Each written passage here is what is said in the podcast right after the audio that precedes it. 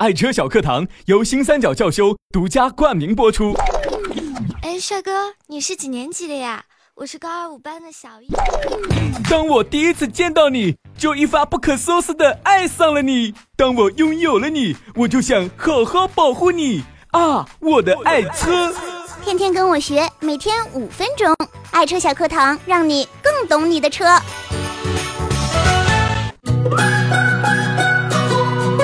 OK，今天的爱车小课堂，我们继续来检查自己的爱车。项目五，检查汽车后视镜。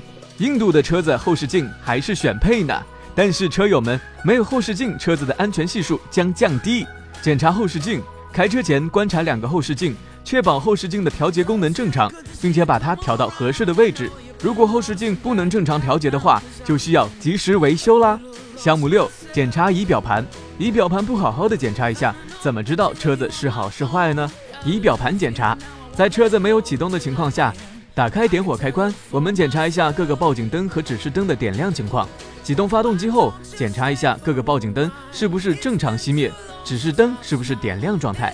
项目七，检查空调。那么冷的冬天，空调坏了可怎么搞？